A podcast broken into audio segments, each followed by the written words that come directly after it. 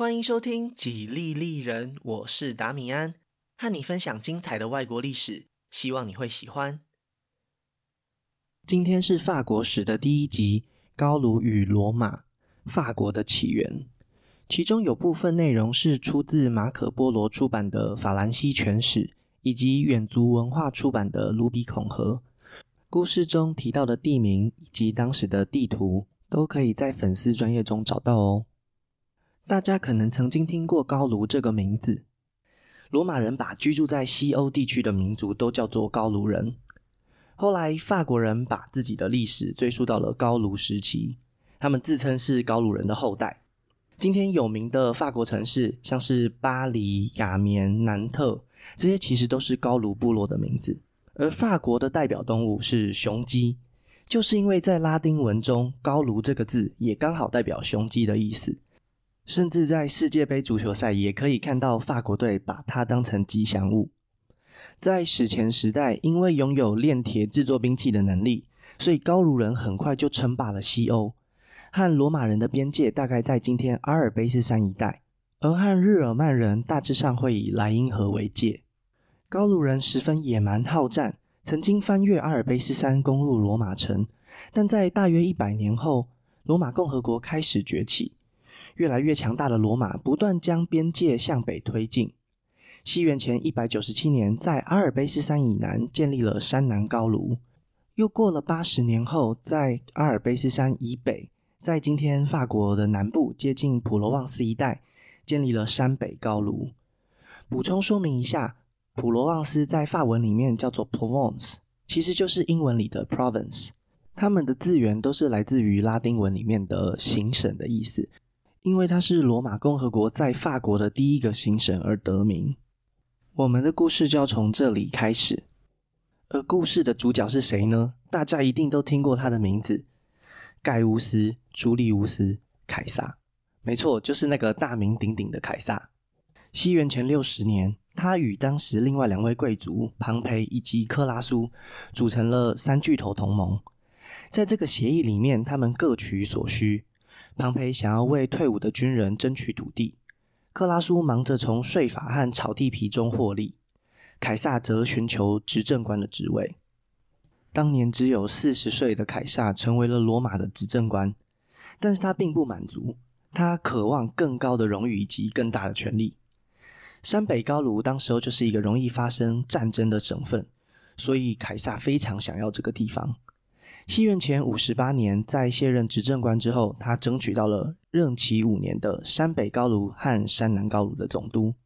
刚上任的凯撒马上就开始了行动，他欺骗了阿尔卑斯山上的一个民族，叫做科尔维西亚人，就在他们搬家的时候突袭了这个部落。但是这个行动其实并不合法，甚至是在他自己任内修订的法律。他的政敌当然就不爽啦。像元老院抗议凯撒这样子的违法行为，但是在当时候的罗马公民眼中，凯撒是一个英雄，而不是私自扩权的将军。因为蛮族的迁徙，无论是日耳曼人还是高卢人，都是罗马公民的噩梦。就像我们会用虎姑婆的故事吓唬小孩一样，罗马人吓唬小孩时最喜欢用的就是恐怖的高卢人。而且在罗马共和国的历史上，只有高卢人曾经打进首都罗马城过，甚至还有许多恐怖的传说。难怪大部分的罗马人听到科尔维西亚人被凯撒打败后，根本不在乎是否违法。凯撒他自己也理直气壮地表示：“我这么做才不是为了我个人的名声嘞！高卢行省和意大利都受到蛮族的威胁，这单纯只是自我防卫的行为而已。”之后，凯撒也利用同样的借口。一步步扩张他自己的势力范围。没有被罗马人控制的高卢，我们称之为自由高卢。但在此时，自由高卢和高卢行省的差别越来越小。凯撒不仅没有将自己的军队撤回行省内，反而更深入高卢人的领地。凯撒的意图已经是司马昭之心，路人皆知。只是不侵犯罗马行省，已经满足不了这个充满野心的总督。在整片森林地带。从这个村庄传到下个村庄，从这个部落到下个部落，大家都在说，罗马人真正的目标是要征服整个高卢。于是，部落的战士们摩拳擦掌，准备要给凯撒一点颜色瞧瞧。原本处于敌对关系的部族也纷纷和解。高卢人已经准备好一战，但是凯撒也准备好了。这正是他接下行省总督的原因。身为伟大的罗马共和国将军，不能让这些蛮族联合起来反对罗马。在这个情况下，凯撒完全有理由发动大军进攻。就在西元前五十七年的冬天，在未经元老院的同意下，凯撒扩编了两个军团。春天来临时，凯撒已经拥有八个军团，将近四万人的部队。凯撒挥军北上，踏上未知的领土。过去从未有罗马军队到达这片土地上。军队沿着曲折阴森的小路向北前进。当时候的罗马士兵，除了武器之外，他们还带着标装。每天行军结束之后，他们便会扎起格局方阵的军营，不只提供他们防卫的基地。每当卫兵独自面对营外的黑暗时，他们可以放心的知道，在这个蛮荒地带的中央，他们背后有个战死的罗马。而让所有将士惊讶的是，凯撒已经透过了情报网络掌握了这片蛮荒之地。他知道自己该怎么行动。凯撒之所以敢征服广大、好战且独立的高卢，罗马商人功不可没。虽然凯撒是第一个率军穿越过边境的将军。但是过去曾有不少罗马人来到高卢经商，他们不只为他提供了间谍，在另一件事情上也做到了极大的贡献。原来是这样的，高卢人喝酒不像罗马人会兑水之后再喝，而是直接灌葡萄酒。罗马的商人发现利润丰厚，不遗余力的大力推广。在凯撒的时代，一坛葡萄酒可以换到一个奴隶，于是罗马有了更多的奴隶可以栽种葡萄。高卢勇士喝得烂醉如泥，罗马商人赚得荷包满满。当时的高卢酋长认为葡萄酒比黄金还要珍贵，为了得到奴隶换取葡萄酒，部落之间互相掠劫，人口大为减少，而部落之间也因此陷入了激烈的敌对关系。一盘散沙的高卢，对渴望胜利荣耀的凯撒来说，就是最好的猎物。高卢的部落组成了二十四万人的联盟对抗凯撒。但是罗马军队的行军快速，高卢部落很快被各个击破。愿意归顺的部落，凯撒展现了慷慨和宽容；而反抗的部落则被他赶尽杀绝。不久后，凯撒就在战报中得意地写说：“和平被我带到了整个高卢。”凯撒知道，尽管他暂时支配了这个地区，但在当地这种分裂的部落形态，这样的统治并不稳定。他没办法把这里也纳为罗马的行省。就在他继续穿越过英吉利海峡，征服不列颠之后，果然出事了。故事的第二个主角登场，他的名字叫做维钦托利。高卢人的部落之中，有一个名叫阿维尼的部落，曾经是最强大的部落之一。维钦托利就是这个部落的领袖。他的名字在高卢语中的意思是“伟大战士之王”。他的父亲凯尔蒂斯也曾经是部落的酋长。但因为想要统一高卢、控制其他的部落，而引来了杀身之祸。在维钦托利挺身而出要带领族人时，被他的叔叔伙同了其他的贵族流放。这些贵族是怎么想的呢？他们一方面担心打输装备精良的罗马军团，一方面也不想失去葡萄酒这个奢侈品。于是维钦托利四处奔走，集结了一群愿意支持他的年轻勇士，大多是流浪汉或是贫穷的人们。而由于来自罗马的压迫越来越严厉，曾经帮助凯撒对抗日耳曼人的部落甚至被屠村。维钦托利成功的说服了一些想要守护高卢信仰的贵族，终于发动了政变，把阿维尼部落中的主和派都赶了出去。刚取得权力的维钦托利知道现在什么才是当务之急，为了对抗强大的罗马，他必须完成父亲没有做到的事情。他派出了信使向各部落寻求合作。在之前和罗马的战斗中，各个部落虽然是一起出兵，但是作战失利之后就会分崩离析。维钦托利透过交换人质的方式强化同盟，以确保不会旧事重演。很快的，他就成功组织起了群众，也顺利的被推举为反抗军的统帅。高卢人最后华丽的反击就此展开。维钦托利曾是凯撒为了对付日耳曼人所雇佣的高卢佣兵。也因此对罗马的战术十分了解，在制定作战策略时，为高卢联军带来了不少有用的资讯。甚至他还仿效罗马人管理军队的方式。凯撒教会了高卢人什么是集权的力量，而这股力量将会带给他不小的麻烦。维钦托利虽然有复仇的决心，但并不是有勇无谋。罗马军团现在还是十分的强大，他知道正面对决的胜算其实非常的低，高卢人的粮食和装备也并不足够。最重要的是，他还需要一场胜利来向同胞们证明，罗马军团和凯撒并不是无敌的。虽然到目前为止一切看似对他不利。但眼前出现了一个机会，凯撒并不在高卢，因为前面提到过，高卢行省总督的职位只有五年的任期，凯撒留下了他忠心的军团，独自返回罗马。西元前五十二年的冬天降下了大雪，分散在各地的罗马军团，在维钦托利的眼中，现在是无比的脆弱，就像当年凯撒看着一盘散沙的高卢人一样。维钦托利快速展开行动。首先要为一年多前起义失败的高卢部落伊布隆报仇。凯撒去年镇压这个部落的叛乱后，进行了大规模的屠杀，将所有可以看见的村庄和建筑物都烧毁，牛羊牲畜都带走或是把它赶跑，让幸存的居民饥饿地度过了寒冬。维钦托利攻击了塞纳本，也就是后来的奥尔良，这里有许多的罗马商人。凯撒利用这个城市当做仓库以及转运站。当高卢人攻下此处之后，同样的也屠杀了在这里的罗马人，将粮食和武器装备分送出去。这次的行动像是一支穿云箭，原本按兵不动的其他部落纷纷响应。在罗马的凯撒听到这个消息后，火速的赶回高卢。此时留守在高卢的是凯撒信任的副手拉宾努斯。让他十分头痛的是，维钦托利非常聪明的避开了罗马军团的主力部队。不断骚扰着他们，利用游击战的方式攻击罗马人绵长的补给线，许多的粮草都在战斗中被抢走，而高卢人也不恋战，抢了就跑。罗马人根本不可能打赢，因为完全跟不上这些游击队的速度。原本罗马人的粮食在这个冬天就已经很匮乏，现在的情形更是雪上加霜。凯撒知道，在冬天翻越阿尔卑斯山非常的危险。但是如果他失去了高卢，他的政治生命将在此结束。凯撒踏过厚重的积雪，终于回到了山北高卢。他发现拉宾努斯的困境之后，决定沿着高卢部落反攻，因为粮食才是他最大的危机。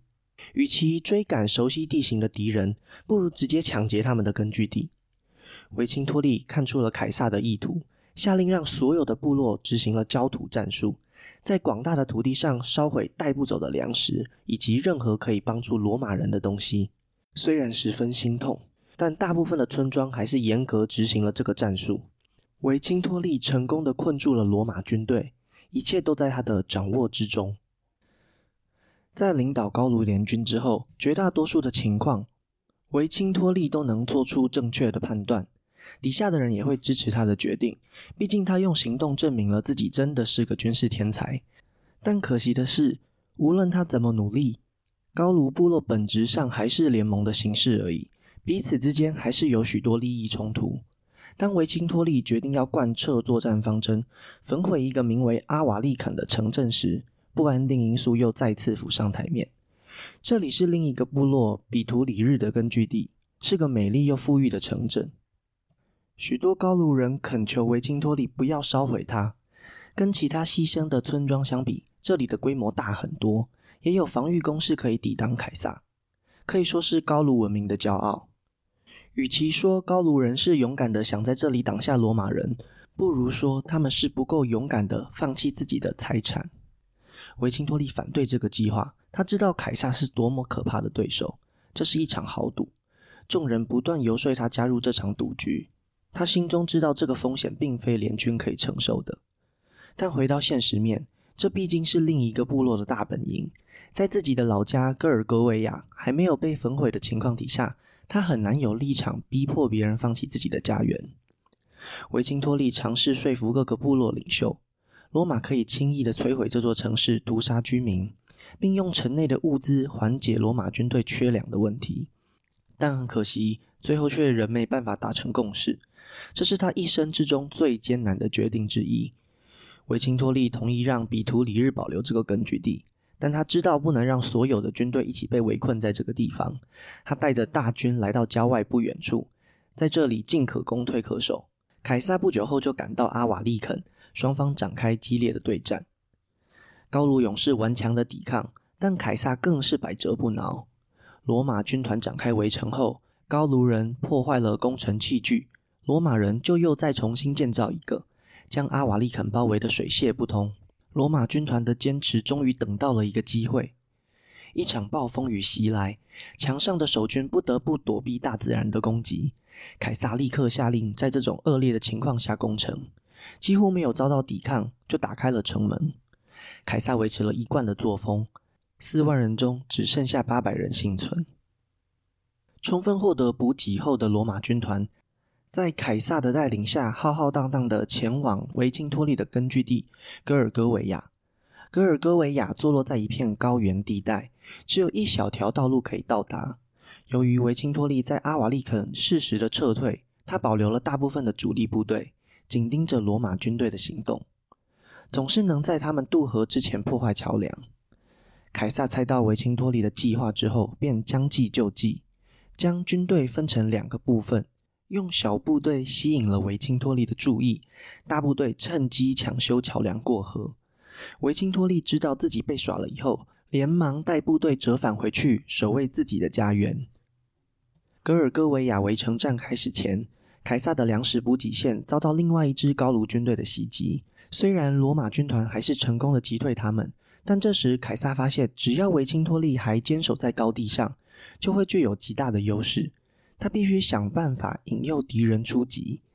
于是他派出了一个军团当做诱饵，吸引注意力后，下令全军撤退，没想到传令出了问题，有大批的罗马士兵仍然向前冲锋。这样混乱的情况之下，维钦托利率领大批高卢骑兵冲锋，一下子就突破了防线。凯撒连忙下令全军撤退，损失惨重的罗马军队只能暂时等待援军的到来，而大获全胜的维钦托利也因此获得了极高的声望。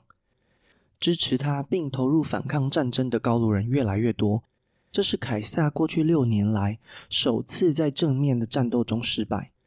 有些军官甚至建议他撤退到安全地区，放弃征服自由高卢，但凯撒拒绝了。他的自尊心以及政治野心不容许他这么做。失去高卢的他将会面临所有来自政敌的攻击。当初因为他的战功而支持他的罗马公民也会对他失望透顶。水能载舟，亦能覆舟。他已经爬得太高了，从这里摔下去将会粉身碎骨。另一方面来说，这是个危机，也是个转机。过去高卢战争中总是需要平定分散在各地的叛乱，如今高卢人前所未有的团结，正是将他们一网打尽的机会。这就足以让他名留青史，他会是让这个蛮荒之地永远臣服共和国的男人。于是，高卢战争终于迎来了最后的高潮。拉比努斯，前面提到过的罗马副将，集结了高卢北部剩余的罗马士兵前来增援，并带来了秘密武器——日耳曼骑兵。虽然人数不多，但他们骑马作战的能力可能更在高卢骑兵之上。高卢人刚取得史诗般的胜利，他们膨胀了。主动出击的维钦托利吃了大亏。罗马步兵挡下高卢骑兵的冲锋之后，日耳曼骑兵从一旁切入敌阵，没有料到会遭到突袭的高卢部队马上溃败。维钦托利指挥军队撤往阿莱西亚，罗马人步步进逼，终于也来到了这个最终决战之地。这里是另一个部落曼杜比的首都，其实规模比戈尔戈维亚还要小。但是维钦托利认为这里可以作为很好的诱饵，只要罗马人围攻这里，他便会号召所有的高卢人前来反包围罗马军团。凯撒汲取了前一次失败的经验，这次他根本不打算攻击，他指挥手下的部队在城外筑起高墙，在一个月之内。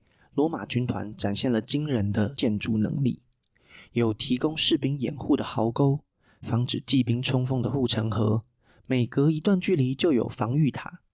双层的防御工事不仅能包围阿莱西亚的敌人，还有另一面抵抗要来解围的敌人。维钦托利没想到，在这么短的时间内，他就被困住了。事态紧急，他派遣了使者跟着骑兵突围，向所有的高卢部落求救。前面提到过，这里并不是一个规模很大的城市，能储存的粮食并不多。凯撒不主动攻击，只是将过来骚扰的敌人击退。两周后，高卢联军这边就面临了粮食危机。他们带来的军队有八万人，远远超过这里可以养活的人口。维钦托利逼不得已，只能让老弱妇孺离开，希望凯撒可以俘虏并喂饱这些人。悲剧的是，罗马军队这里粮食也并不充裕，他们拒绝收容这些可怜的民众。他们就在城墙与城墙之间活活饿死了。不久后，高卢人的援军终于赶到，他们马不停蹄地赶来救援主帅，号召了二十万人以上的部队，而罗马军团最多只有五万人。高卢人发动两面夹击，罗马士兵奋力的抵抗，出色的防御攻势让进攻的高卢人伤亡惨重，但罗马军团在人数劣势的情况下，逐渐支撑不住，就连副将拉比努斯都被敌军缠住。他请求凯撒突围，凯撒马上就答应了。他亲自挥舞长剑，顶住最脆弱的破口。这时，阿莱西亚城内守军也想一鼓作气歼灭罗马军团。他们打开城门，大军倾巢而出。和前来救援的二十万人相比，阿莱西亚派出的军队只有六万人。这是罗马人唯一的机会。继续坚守阵地，只会被敌人淹没。于是凯撒发动总攻，命令所有的部队向出城的高卢军队集中攻击。凯撒英勇的表现鼓舞了所有将士，高卢军队像是被海浪拍打的泥沙，一下子就军心溃散，躲回城内。伤亡惨重的他们已经没有能力再向外突围，而原本在外面包围罗马人的援军，发动了几次进攻。仍然无法突破防线，和维钦托利的部队会合。他们知道阿莱西亚就要失守了，决定放弃维钦托利和他的军队，撤离了战场。阿莱西亚终于投降了。知道大势已去的维钦托利，在隔天早上，穿着自己最华丽的盔甲，独自一人骑向罗马军营。他不发一语，脱下了盔甲，跪在凯撒的面前。凯撒指挥手下将他带到牢里囚禁，这一切终于结束了。这是凯撒人生中最辉煌的一刻，他击败了比自己多出好几倍的高卢联军，将罗马共和国的标志永远烙印在这片土地上。阿莱西亚之战说服了所有的高卢人，罗马军团的攻城技术和坚韧的战斗能力是他们无法抵抗的。高卢战争给凯撒带来了庞大的财富和人数众多的奴隶，最重要的是至高无上的荣誉。他利用这些资源得到了许多罗马公民的支持。三年后，这个野心勃勃的男人并不满足，带领了这批和他出生入死的军队，越过了卢比孔河，发动了罗马共和末期的内战，最终成为了罗马的终身独裁官。高卢这个地区在罗马帝国的第一个皇帝屋大维的任内，被正式纳入帝国的统治范围，分为了三个行省：东北的比利时高卢、中间的凯尔特高卢，以及西南方的阿基坦高卢。我们之后会提到的历史事件，也大都发生在这三个地方。我以前学语言的时候，一直很好奇，为什么法语被归类在拉丁语系，而不是日耳曼语系？后来的统治者不是日耳曼中的一支法兰克人吗？后来听到了一种说法，高卢是拉丁化程度非常高的地方，在文化融合的过程之中，保留了更多的拉丁文化。在五十年内，高卢已经改头换面，就像一个世纪前的普罗旺斯，这里出现了道路、剧场和公共澡堂。受过教育的高卢人也有机会获得公民的身份，甚至能成为指挥军队的官员。那维钦托利呢？他可能是西方历史上最先使用游击战以及焦土政策的军事天才。他被关押了六年以后，在凯撒的凯旋仪式上被斩首示众。高卢人逐渐被罗马同化，一直到一千多年以后，法国皇帝拿破仑三世才在阿莱西亚这个地方替维钦托利制作了一个铜像，上面还刻着铭文：“统一的高卢形成单一的国家，在团结的精神激励下，就能傲视天下。”那我们今天的故事就分享到这里，下一集我会继续分享更多属于法国的故事。如果喜欢我的节目，可以顺手按下关注或追踪。也拜托大家到 Apple Podcast 和 Spotify 帮我评分留言，这会对节目有很大的帮助。另外，如果想要透过行动支持我继续制作节目，在下方资讯栏也可以找到小额赞助的连结哦。